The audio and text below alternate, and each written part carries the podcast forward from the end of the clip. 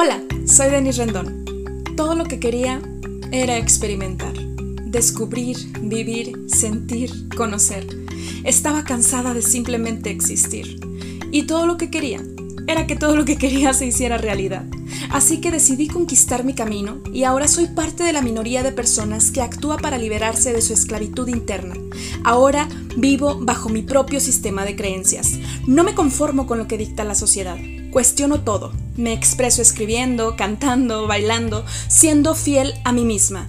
Creo en mí y me reconozco como un águila con espíritu de mariposa. Extiendo mis alas sin límites, sin juicios o prejuicios de por medio, pues sé que estoy aquí para vivir, sonreír, sentir, disfrutar, crear, aportar y compartir, descubriéndome un día a la vez. Por esto y más, quiero que sepas lo que jamás diré. Bienvenidos.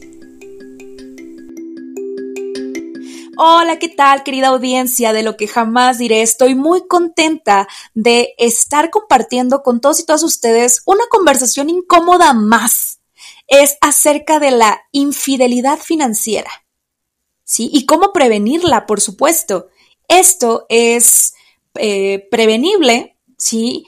Hablando acerca de finanzas con tu pareja. Así que es por eso que traigo la retransmisión de un live que grabé con mi amigo, mi muy querido amigo, asesor financiero, Josué Mejía Espejel. Lo transmitimos hace, hace algún tiempo por la cuenta de Instagram de arroba grafo-descúbrete, pero no quería dejar pasar la oportunidad para que tú escuches todo este contenido de valor que tenemos para ti. Y los ejemplos que justamente estamos compartiendo y estamos exponiendo en, en ese live, en ese en vivo, para que tú sepas de qué tienes que hablar con tu pareja. Porque te lo juro que se pueden prevenir muchísimos malos entendidos con tan solo animarnos a tener esta conversación incómoda. Así que aquí te dejo el siguiente episodio. Disfrútalo. Hola, ¿qué tal? Comunidad hermosa, grandiosa y maravillosa de Grafo Descúbrete. Hola aquí también de este lado, comunidad de Josué Mejía.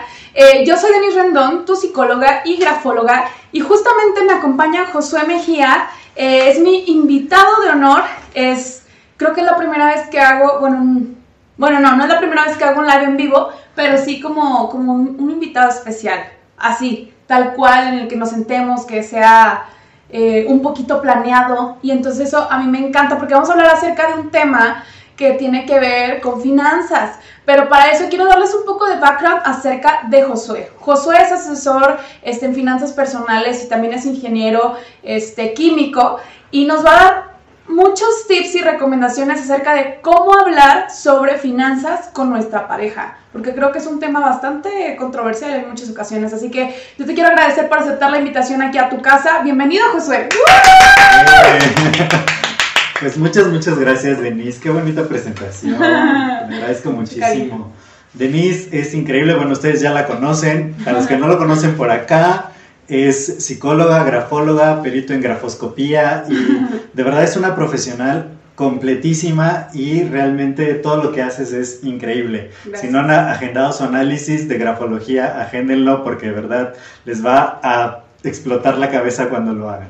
Hola, bienvenido amigo, bienvenido. Súper. Entonces, pues sí, justamente vamos a hablar y, en el flyer decía cómo, cómo poder evitar o prevenir la, infidelidad financiera. Que, me parece un tema increíble porque definitivamente nosotros eh, muchas veces empezamos a, cuando ya estamos en pareja, empezamos a gastar el dinero como si estuviéramos solteros. y yo, yo creo que esa sería la mejor definición de infidelidad financiera. Porque no sé si han escuchado, de pronto cuando uno está en pareja y dicen, bueno, es que una vez que te casas o una vez que estás en pareja, viviendo en pareja, tendrías que dejar de hacer cosas de soltero. O sea, ya no salir con tus amigotes y todas esas cosas que vamos escuchando. Pues yo creo que definitivamente una relación en pareja cambia las cosas. O sea, no estarías con una pareja si todo fuera totalmente igual. O bueno, no sé, igual y yo ya estoy muy viejo. claro, bueno, mira, primero quiero, antes de irte haciendo como, como las preguntas eh, específicas del tema, yo quiero este, primero decirte qué fue lo que a ti te llamó para este, darnos asesorías eh, sobre finanzas personales. ¿Y por qué crees que es importante que una pareja, cuando o personas, cuando comienzan una relación sentimental, tengan un asesor financiero? Súper.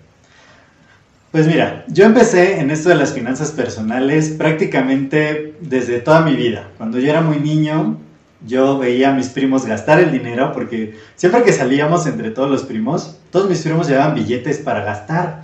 Era bien chistoso, porque a mí mis papás a veces no me daban nada o a veces me daban 10 pesos, cosas así. Eh, entonces era como, yo veía a mis primos gastar y gastar su dinero y se podían comprar lo que sea, paletas, chocolates, tortas, todo, todo. Pero yo no, porque yo tenía muy poquito dinero. Entonces yo dije, bueno, si yo quiero un día salir con mis primos y gastar como ellos gastan, yo tengo que ahorrar. Y metía mis monedas debajo de mi ropa en el closet y, ahí yo iba, yo iba, yo decía, si me dan 10 pesos, me gasto 3. Porque antes todo costaba menos de 10 pesos. ¿eh? la inflación, bendita inflación. Está increíble. Pero, entonces yo guardaba mis monedas debajo de, de, mi ropa en el closet y de pronto ya tenía bastantes y ya los podía cambiar por billetes. De hecho, mi primera cuenta bancaria yo la abrí a los 10 años. Ah, sí, la mía yo la tuve a los 11. Iván, cuéntanos, ¿a qué edad fue tu primera cuenta bancaria? A tu nombre. Cuéntanos, cuéntanos. Bueno, pero a mis 10 años, créeme que la inclusión financiera todavía no había prácticamente nada, o sea, era, bien, bien antiguo. O sea, tus 10 años yo creo que sí, porque tenemos de diferencia como... 7, son 7 años, ¿no? claro, ya el mundo ya había cambiado. Pero, pero cuando yo tenía 10 años, de verdad, práctica, hasta los adultos a veces no tenían cuenta bancaria. No inventes. Pero entonces yo con lo que iba ahorrando y con lo que iba juntando... Dice Iván que a los 19 años. Ok, muy bien, muy bien, muy bien. Sí, ya, ya cuando eres mayor de edad normalmente. Mi primera tarjeta de crédito fue a los 19 años. Ah. O sea, mi primera cuenta de ahorros fue a los 11 más o menos y la de crédito ya a los 19. Ok. No, la mía sí fue, no me acuerdo cuándo, pero yo creo como a los 20. 20, de crédito. Sí, sí. Entonces, eh, yo lo que hacía, yo recibía mis estados de cuenta, pero aparte yo tenía hojitas donde anotaba todo. Cuánto ingresa, cuánto sale, qué fecha y cuánto me quedaba al final. Y me encantaba ver cómo mi dinero iba creciendo. Y yo lo graficaba en Excel. Bueno, yo soy un ñoño porque soy ingeniero químico. Entonces, y siempre fui muy aplicadito con las matemáticas. Entonces, a mí me encantaba eso. Y lo que dices es muy cierto. Cuando uno inicia una relación en pareja, necesita de un asesor financiero porque es un tema importante, es muy importante. es como, es parte de la vida. ¿Por qué? ¿Por qué usamos el dinero? Porque lo necesitamos. Porque ahora todo se intercambia con dinero, normalmente. Normalmente. Entonces, si tú quieres un satisfactor, un bien, necesitas dinero para pagar la renta, para tu vivienda, para tus alimentos, para los servicios Qué bueno básicos. que especificaste qué tipo de satisfactores. Sí, claro. Por eso digo que casi todo. Ok, ok, ok, Entonces, eh, yo no creo que necesitas un asesor financiero en pareja. Yo creo que desde antes de la pareja necesitas un asesor financiero. Porque es aquella persona que te va a dar claridad acerca de cómo funciona el dinero y, y te va a orientar. Porque yo creo que en esto fallan los asesores financieros y les quiero decir por qué yo soy diferente. Los asesores financieros muchas veces se van, y más aquellos que venden seguros. con todo respeto. Eh, se van mucho por decirte, tú con tu dinero mételo a este instrumento. Y no, yo creo que las finanzas son personales y dependiendo de tu situación es como tu asesor te debe de orientar. Dependiendo de cómo son tus ingresos, cuáles son tus gastos primordiales. Es bien diferente a una persona de 20 años que está iniciando con lo del manejo de su dinero, que tiene su primer trabajo, es bien diferente a una persona de 20 años que quizá ya tiene hijos, que quizá ya está en pareja. ¿sí? Chéquense, o sea, no importa la edad, pero si ustedes contratan eh, a cualquier asesor financiero que les quiere llevar algún producto, pues seguramente les va a dar una fórmula única para todos. Pero no, el asesor su tarea es preguntarte, como un coach, un coach financiero. preguntarte cómo están tus finanzas, cómo son tu fuente de ingresos, cuáles son tus gastos prioritarios, qué objetivos tienes y a partir de ahí hacerte un plan. Y amar, darle seguimiento al plan, porque somos bien malos siguiendo instrucciones. Claro. ¿Te puedo quemar tantito? Sí. Me decía Denise hace rato, estábamos configurando algo, pero decía, es que... no Estábamos configurando un router de, o sea, un extensor de red. O sea, ya solo lo mencionaste y ya me estresé. A ver, adelante. Pero me decía, eh, este instructivo no le entiendo nada y no me gusta leer instructivos. Y yo como ingeniero, cuando ya sales de la carrera, igual dices, no, no, es que un ingeniero tiene que saber cómo hacerlo. No necesitas leer un instructivo.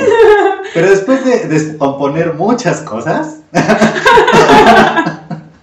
yo te digo, lee los Oh, instructivos. Sí. Pero, pero no es algo que nos guste.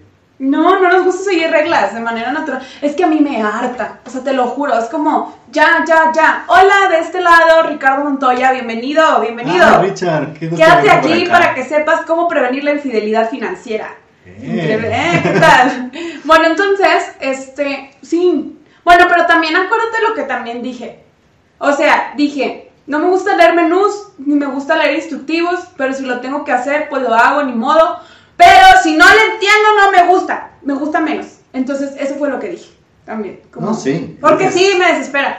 Oye, lo tengo que confesar. Oye, pero vamos entrando, vamos entrando justamente en el tema este, de cómo prevenir la infidelidad financiera.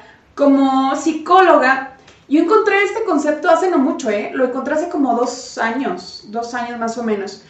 Eh, francamente no recuerdo las estadísticas, pero lo pueden, lo pueden revisar de estudios que se hicieron en Estados Unidos, que el principal, fíjate, fíjate, fíjate, fíjense, fíjense, fíjense, fíjense. La principal causa de divorcios en Estados Unidos de América ni siquiera es como la infidelidad sexoafectiva, es la infidelidad financiera. Es un nuevo concepto que se descubrió donde eh, las personas expresaban el, marido, la esposa, o sea, quien sea, este, se endeudaron con las tarjetas de crédito, no le contaban cuánto ganaban este, del sueldo, o sea, tenían como este tipo de secretos entre la pareja, no confiaban financieramente en su pareja, o tenía a lo mejor otras propiedades y nunca se las hizo ver, o X o Y, ¿no? Entonces, esta parte del oculto, para empezar, ¿qué es la infidelidad? O sea, la infidelidad en un constructo social así corto, así rápido, express, mejor que la Real Academia Española. O sea, la infidelidad es cuando engañas a alguien, cuando le ocultas o le omites cierta información. ¿Estás de acuerdo? Correcto. Infidelidad. Entonces, de repente, hola, bienvenido, bienvenido, Carlos, bienvenido. De repente está como esta parte de... Yo me acuerdo que, que me dijo una persona, eso es una fregadera. ¿Cómo que existe? O sea, no es cierto la infidelidad, la infidelidad financiera. Pues sí, sí es cierto. Y de hecho, en estos mismos estudios se comprobó que este, causaba la misma afectación psicológica a que si tu pareja te hubiera engañado sexoafectivamente con alguien más. ¿Por qué? Por estos secretos. ¿Por qué? Porque no, no se le dice a la pareja cuánto gano, cuánto gasto, en qué voy a invertir. Se tiene sus secretos. Y yo me pregunto, si es tu pareja, ¿por qué no vas a confiar en ella financieramente? Ahora, es muy distinto que cada quien tenga sus cuentas, lo cual es muy saludable, por favor, que cada quien tenga sus cuentas. Pero también se vale tener una cuenta compartida. Ahorita tú nos vas a decir las recomendaciones, ¿no? Pero en, en resumen es esto, la infidelidad financiera es esto, es ocultarle tus números, tus finanzas a tu pareja y que esto cause una afectación psicológica. Ay, me entró una llamada, ¿qué, qué está pasando aquí? Mm, Me entró una llamada, no sé qué quiere esta llamada. A ver, denme un segundo.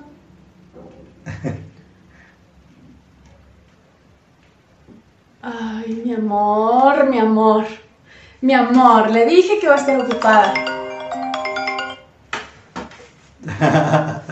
Suele Ay, pasar. corazón, le dije que iba a vivo, ocupada. Estamos en vivo.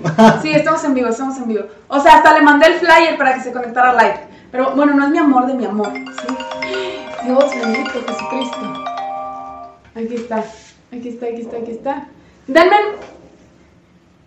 denme un momento, denme un momento. Hola José Luis, qué bueno que te conectas por acá. Espero que, que te agrade. Hola Carlo. Ya estoy aquí de vuelta. lo puse en estado de no molestar justo para que no me entraran llamadas.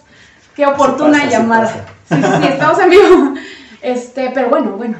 Entonces, eso, eso. ¿Tú le has ocultado a tu pareja, aquí te voy a quemar, o a alguna de tus parejas sentimentales, ¿le has ocultado tus finanzas? Mm, Fíjate que no, justamente porque, bueno, es que vamos por partes, vamos por el principio. Ok, ok. Nosotros no creemos que exista la infidelidad financiera y te voy a decir por qué. Porque Claro que existe, los estudios que están ahí No, que- no, no, no, hablo, hablo de la gente. O sea, si todos supiéramos Ah, todo, personas. no nos personas. equivocaríamos. Sí, las personas, tienes razón. Pero nosotros como personas no pensamos que exista la infidelidad financiera, porque en primer lugar, no le contamos nada de nuestras finanzas a nuestra pareja. ¿Por qué? Es un tema súper complicado, porque Pónganos aquí porque le cuento. Es más, también tienen una opción, discúlpame que te interrumpa corazón. Hay una opción aquí de QA, este, anónimo, por si no quieren este, como quemarse, ¿verdad? Pónganlo aquí este, y les respondemos la pregunta. Súper. Fíjate, yo no sabía eso. Mira, esta. esta Sí, sí, esta ya la veo. Sí, aquí está, ahí está. Entonces, eh, sentimos que las finanzas son un tema privado. O sea, muchas veces, y piénsenlo, aun cuando ya estamos, o sea, en familia misma, eh, ¿cómo viste que tu papá le contaba de finanzas a tu mamá o al revés? ¿Tú lo viste alguna vez? Que, que se sentaran a hacer planes financieros, a que le digan, "Ah, aquí está mi estado de cuenta, aquí está el tuyo. No, Ahí está. O sea, e- es bien fácil. Uno, uno hace lo que uno ve. así es. Por lo tanto, cuando nosotros vemos nuestra interacción familiar, nadie habla de finanzas con nadie. ¿Tú hablaste con tu hermana acerca de tus finanzas?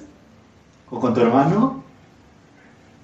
No, o sea, así como de la infancia, no. Digo, ahora yo más grande tengo como esa apertura de platicar con mis hermanos. Ah, ¿sabes qué? Gano tanto, debo tanto. Este, lo bueno que no debo en Coppel, pero esto es como, ah, ¿sabes qué? Estas son mis finanzas, o sea, eso es, este es mi estatus financiero en este momento. Eh, pero tampoco es como que los compromete a que ellos me compartan, ¿no? Claro. Entonces, este, por ejemplo, mi hermano es un poco más reservado en ese tema y está bien, o sea, no, pues no, no pasa nada.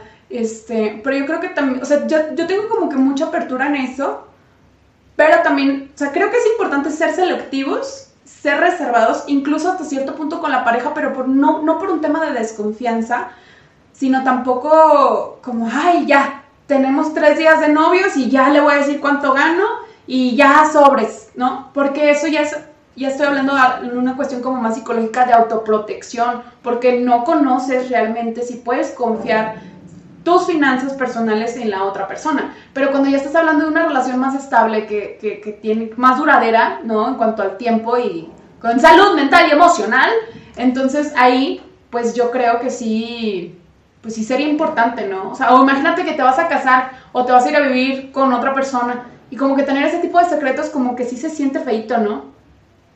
Claro, pero es lo que te digo, o sea, si con la familia, que es tu base de confianza más cercana, muchas veces no tienes esta apertura, es bien difícil que con un desconocido, justamente como dices, bueno, empiezan una relación en pareja y ya después deciden casarse, deciden empezar a vivir juntos, empezar a compartir una vida, pero las finanzas es como, no, son mías. Además también pasa esto, muchas veces eh, quien tiene más dinero siente que tiene el control.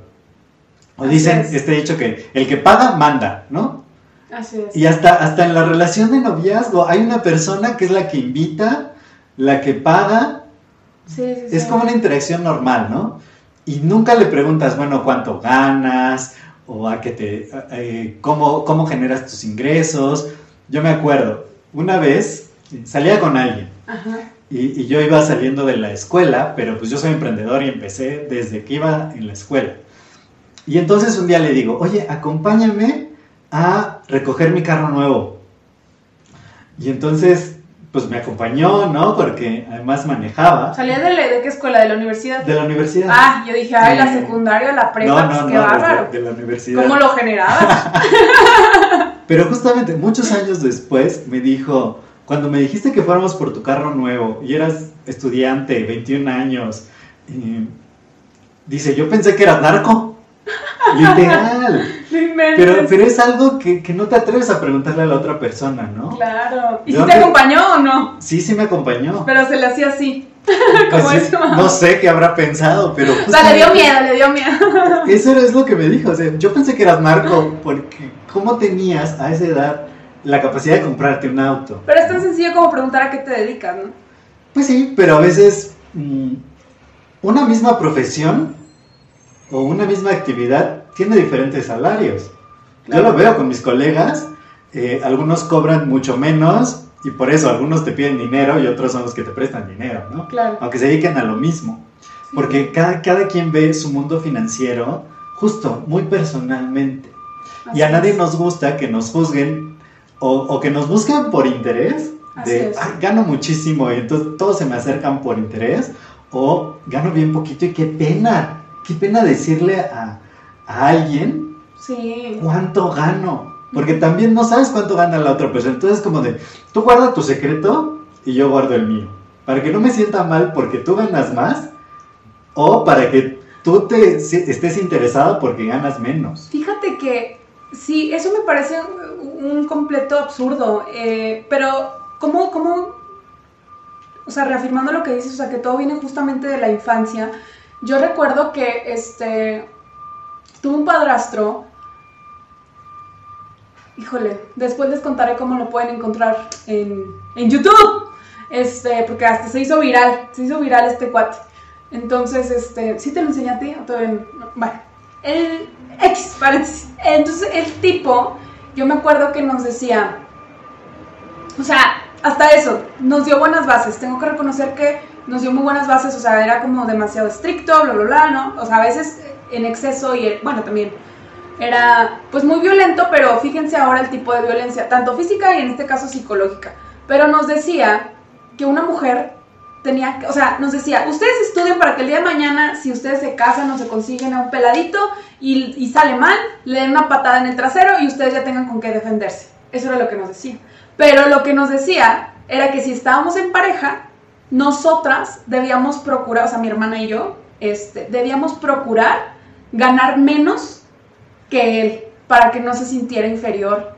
Ustedes creen semejante estupidez, semejante estupidez. Ahora, o sea, sí, hola, bienvenido, bienvenido. O sea, resulta que entonces el valor de un hombre lo determina la cantidad del dinero. O sea, hasta eso son bien complejos muchas veces los hombres, ahí con todo respeto, hermosos, grandiosos, guapísimos y maravillosos. O sea, que si los define el tamaño, ustedes imagínense qué. Que si los define también el tamaño de su cartera, ¿no? O sea, no, claro que no, eso es un absurdo, ¿no? O sea, entonces yo, yo, yo me acuerdo que yo escuchaba esto que me decía esta persona, que nos decía de niñas esta persona, ustedes tienen que ganar menos y no sé qué, y yo me acuerdo la cara de mi mamá de desaprobación, pero no decía nada, no le decían nada. O sea, yo, yo lo podía notar, al fin psicóloga desde niña, ¿no? Este, yo lo podía notar en su cara de que ella realmente no estaba de acuerdo con esto. Hola, bienvenido, bienvenida, bienvenida.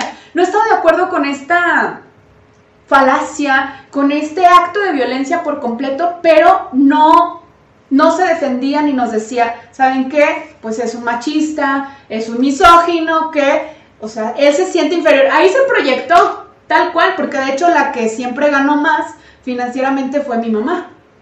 Siempre, siempre. Entonces, este, pues, ¿qué te puedo decir? Yo me acuerdo que yo decía, claro que no. O sea, claro que no. Y yo me acuerdo que a mí me castigaban no por ser rebelde ni andar de noviera. No, no, no. O sea, él a mí me castigaba porque yo lo cuestionaba. Porque yo le decía, yo no estoy de acuerdo con él. O sea, desde niña, te lo juro. Yo me acuerdo que alguna vez, bueno, ya me está saliendo el tema, entonces mejor lo que jamás diré. Váyanse al podcast. Este, pero sí, se me hizo como un absurdo. Y yo veía las finanzas de mi mamá. Y, y, o sea, yo creo que mi mamá confiaba más en mí que en él. Y bueno, ya después en terapia pude sanar que mi madre me haya hecho su pareja inconscientemente, depositando las responsabilidades financieras y responsabilidades familiares en mí, cuando lo debía de haber hecho, pues ella o con su pareja, algunas de estas cosas. Entonces, como confiaba más en mí financieramente, yo, o sea, ni en mi hermana, y hermana querida, grandiosa, o sea, es porque tú, pues, o sea, tú viviste tu etapa, yo sé que también tienes tus cosas que trabajar o tenías tus cosas que trabajar, pero eras más ingenua. Entonces, como yo, era como más, hmm, como que no, no te voy a soltar el dinero, no te voy a soltar el dinero. A mí me, a mí me puso mi, mi ¿cómo se llama esta? De hecho fue en Coppel, eh, fue en Bancoppel mi primera cuenta a mi nombre, entonces yo iba y con la huella, entonces imagínate, una niña de 11, 12 años con su huella y que ya pudiera, o sea, retirar dinero, o sea, hacer movimientos, yo tenía el poder. Entonces era así como, wow. Y es mucha responsabilidad para un niño administrar eso, pero nunca me enseñó mi mamá, o sea, nunca me dijo, cómo hacerlo, pero yo creo que ya lo vio de una manera quizá nata, intuitiva en mí, cómo administraba las finanzas, cuando teníamos niñeras, cuando mi abuelo nos cuidaba, a mí me mandaba el dinero, entonces tú paga esto, dile a tu abuelito que pague aquello, entonces yo lo administraba, ¿sí? Pero realmente, o sea, me impresiona mucho como esa parte, de que entre parejas no se tengan esa confianza y aparte que embarren a los hijos en cosas que no tienen que involucrarlos, ¿no? O sea, ha pasado, ¿no? Muchas veces hasta por temas financieros que este, justamente cuando lo, suceden los divorcios, ¿no? Que toca al, papá o a la mamá, según el caso, dar la pensión alimenticia o algo así, ¿a quién ponen en medio? Al hijo. Ten, dale a tu papá, dale a tu mamá este cheque. O ya dile que ya le hice el SPAY o qué sé yo. ¿A poco no? Sí, sí. O sea, definitivamente el tema de las finanzas, como ven, es súper complejo, pero viene de ahí viene de cómo vimos que, funcionaban las finanzas en nuestra casa y cómo también, esto es súper cultural, muchas veces asociamos el tema del dinero con peleas, con enojos, con cosas feas. Por eso, por lo que vimos en nuestra familia, en nuestra casa. Entonces, imagínate, si es como un trauma ya de la infancia el dinero, no te pones a hablar de tus traumas tan rápido con nadie, a veces de verdad con nadie. ¿No? Hasta que vas con el psicólogo o algo así. Así es. Vayan a terapia. Pero, sí, en su cita aquí conmigo. Eh, es bien interesante cómo ese tema justamente se vuelve un tabú. Entonces, ya sea por cuestiones de control, por cuestiones de poder, por tratar de evitar enfrentamientos, más bien, por tratar de evitar enfrentamientos, nosotros evitamos hablar del tema de las finanzas. Mucho más o sea, si, si con quien sea no hablamos de ello, con la pareja, menos. porque, porque justo, o sea, esta relación de control, de el que gana más, pues es el que pone más. O sea, también a mí me han dicho así. Es que el que gana más tiene que poner más dinero. Y yo, bueno, eso no es igualdad. No, no es, no es equidad, no es equidad. Pero entonces, no hablamos de eso con la pareja en primer lugar. Y por lo tanto, empezamos a veces pero eso sí, queremos mezclar el dinero, ¿no? Ah, sí. Ah, entonces a la hora de mezclar el dinero o ya de adquirir responsabilidades en conjunto, por ejemplo, se van a vivir juntos en una vivienda que van a rentar. Entonces, pues lo, justo es cada quien pone la mitad del dinero, ¿no? Sí.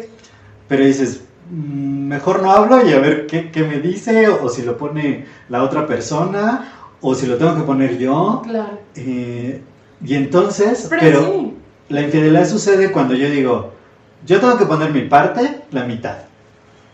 Pero eh, me gasto el dinero en otra cosa que se me antojó, que yo quise, ay, mi tele o me voy a ir... Rompes el acuerdo. Claro, al romper este acuerdo, de decirle a mi pareja de pronto, ay, ¿qué crees? Este mes no tengo para la renta. Imagínense el problema, ¿no? Porque tú tampoco sabes, porque no hablan, de esto, ¿cuánto dinero tiene la otra persona? Si puede hacer frente a ese gasto, si de pronto no va a desequilibrar todo. Así es. Entonces, muy importante, cuando ustedes se van a vivir en pareja o se casen, eh, hay que poner las finanzas sobre la mesa, pero así, al desnudo. Porque luego da como mucha pena, pero al final de cuentas es un contrato tácito, un contrato que no necesitas firmar, pero sí necesitas decirlo, porque incluso si se rompe este contrato tácito, como el ejemplo que pone Josué, de que te gastes el dinero que te dieron a administrar, sucede que al mismo tiempo se rompe este contrato psicológico. Este contrato psicológico es justo eso, lo que no se firma, pero se siente y se puede expresar. Entonces ya te sientes, si te sucede algo así, es muy probable que te vayas a sentir engañado, engañada, eso que, que, que sientes que te traicionó tu pareja, que sientes que ya no puedes confiar en tu pareja, que pues sí, o sea, causa muchos problemas psicológicos y, sobre todo estas fracturas en la relación a veces puede ser un detonante para que se vuelva incluso eh, nocivo el convivir con esa persona. Porque esta parte de la infidelidad financiera, de, imagínate, se enoja el marido y luego, aunque no está justificada la violencia, pero que te golpee físicamente y que te siga violentando psicológicamente, o sea, por algo que tiene que ver simplemente con la administración favorable de las finanzas personales o las finanzas en pareja. ¿Sí? Josué, ¿cuáles son las recomendaciones que tú nos darías para prevenir la infidelidad financiera? Cinco puntos. Pues el primer punto es que tú tengas un control y una administración financiera propia. No hablas de finanzas porque quizá ni siquiera tienes tu idea de tus finanzas. Claro. Este, este es un caso personal, algún familiar mío no sabía qué, cuántas deudas tenía en su tarjeta de crédito a la hora de, empezar un noviazgo. Dios bendito. Y, afortunadamente su futuro esposo le pagó todas las tarjetas de crédito antes de... Pero fue un shock darse cuenta del problemón que traía. Entonces, punto número uno, tú pon en orden tus finanzas. Ve cuánto ingresas, cuánto sale de tus finanzas cada, cada mes, cuánto debes en las tarjetas de crédito. Atrévete a abrir los estados de cuenta. el primer gran problema cuando la gente viene a mí a que yo le dé asesoría en finanzas personales, ni siquiera abre sus, no abren sus estados de cuenta. No tienen ni idea. Entonces, primero, hazte una idea tuya de tus, finanzas. Dos, empiezas esas, esas conversaciones incómodas con la pareja.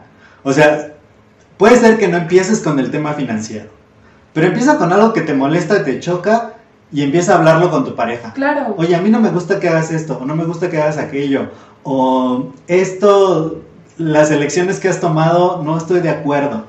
Y porque muchas veces lo que pasa en la pareja es que evitamos las conversaciones incómodas. No, que no te dé miedo. A veces se van a pelear y es sano pelearse también en pareja porque es, es, es más insano. Discrepar. Eh, que te lo estés guardando, guardando, guardando, guardando hasta que explotes. Así, si tienes algo incómodo que decir, dilo. Y una vez que ya lleguen acuerdos de, ah, bueno, vamos a hablar de esto, no nos vamos a enojar, lo vamos a tratar de resolver, ahora sí, empiecen a hablar de sus finanzas. Pero pongan así todos sus estados financieros y también invita a tu pareja que primero personalmente ponga en orden su estado financiero. Por supuesto, claro. Y ahora sí, empiecen, el tercer punto, eh, a ver su estado financiero de ambos. Ok. ¿no? Y el cuarto, no se dejen llevar por las emociones. El, yo estoy leyendo un libro maravilloso que se llama Cómo piensan los ricos en español. Y, y dice esto, la NASA puede calcular con precisión de segundos cuánto va a tardar un viaje de una década de la Tierra a Plutón, de una sonda. Pero así, segundos de, menos de un segundo de diferencia, porque es un cálculo preciso. ¿Por qué es tan precisa la NASA? Porque solo se guía por las leyes de la física. Ningún humano interviene. ¿Por qué los financieros no son precisos? Porque juegan las emociones. Entonces, decide poner tus estados financieros cuando los pongas, que sea cuando estés tranquilo, cuando estés sereno, que tu pareja también, pongan una fecha, háganlo apropiadamente para que no se dejen guiar por las emociones a la hora de verlos. No decir, ay, es que eres un gastadón, eh, todo te lo gastas en esto, en aquello, no eres previsor. No, no, no, no. A ver, vamos a ver cómo está y a partir de ahí trabajamos. Claro. Y el quinto punto es que, pues sí busquen ayuda, asesoría financiera con un experto que les pueda ayudar Contraten a, a Josué Mejía, es el mejor. ¿Cuáles son sus puntos débiles? Porque el cómo llegaron ahí es una cosa, pero el cómo salir de ahí es bien diferente. Y eso es lo importante, que se asesoren, que de verdad quieran poner un objetivo en común de decir, nuestras finanzas van a ser súper sanas, pues de aquí a tres meses, de aquí a seis meses, de aquí a un año. Sí es difícil a veces arreglar nuestras finanzas propias, que en pareja es un temononón. Sí, sí. ¿Sabes? Algo que me encanta es que también por medio de, de la grafología, por medio del análisis de la escritura, podemos saber cómo se administra financieramente una persona. Así como puede ser, o sea, la escritura, el grafoanálisis externo puede ser un acercamiento para que conozcas características sensuales de personalidad de tu crush. Bueno, así también revisen en la escritura, contáctenme con un grafoanálisis para que conozcan si realmente tu posible pareja o tu pareja potencial va a administrar correctamente sus finanzas en pareja. Súper. Sí, sí, sí, por supuesto. ¿Algo más que quieras agregar? Pues que no les dé miedo. O sea, de verdad, dejen atrás el miedo porque van a tener que arreglar sus finanzas tarde o temprano. Qué mejor que temprano. Y yo espero que sea temprano, porque a veces ya queremos arreglar nuestras finanzas cuando estamos al borde del colapso. Entonces, dejen de tener miedo, empiecen primero a hablar consigo mismos de cómo están mis finanzas, cuántas deudas tengo, si mis ingresos van a aguantar todo mi estilo de vida y también pierdan el miedo a hablar de eso con la pareja. Claro, que sea una de las cosas que jamás... No, no es cierto. Que sí debo de decirle a mi pareja, ¿verdad? sí, por supuesto. Josué, encantada de compartir este espacio contigo. Este, cuéntanos cómo te encuentran en redes sociales para quienes nos están escuchando en el podcast. Súper. Eh, me pueden encontrar en mis redes sociales de Facebook, Instagram, Twitter, TikTok como Josué Mejía MX. También tengo un podcast que pueden escuchar en Spotify, en Google Podcast, Apple Podcast, como Lecciones de Impacto. Y en mi canal de YouTube van a encontrar mucha educación financiera y de emprendimiento y liderazgo en Josué Mejía Espejel y ahí los veo. Excelente, excelente. Pues muchas gracias por compartir este espacio. Gracias a ti. Bienvenidos y bienvenidas a quienes están incorporando. Pueden ver la repetición para que ustedes sepan cuáles son los puntos claves principales para prevenir la infidelidad financiera. Y recuerda, Grafo Descúbrete, escribe y transforma tu vida. Conmigo, con Denis Rendón y con Josué, con Josué Mejía. Hasta luego. Eso es todo por el día de hoy. Gracias por haberme escuchado hasta este momento. Espero que hayas disfrutado de este episodio y si te gustaría llevar al siguiente nivel tu proceso de transformación personal, entonces ve a grafodescúbrete.com y ahí puedes obtener todos los detalles de los servicios y promociones que tengo para ti. De igual manera, escríbeme por Facebook e Instagram contándome esas palabras que no has dicho y esos deseos que aún no has realizado que quieres que sepa el mundo. Yo, Denise Rendón, tu psicóloga y grafóloga, estaré encantada de leerte y expresarte en el siguiente episodio lo que jamás diré. Hasta luego.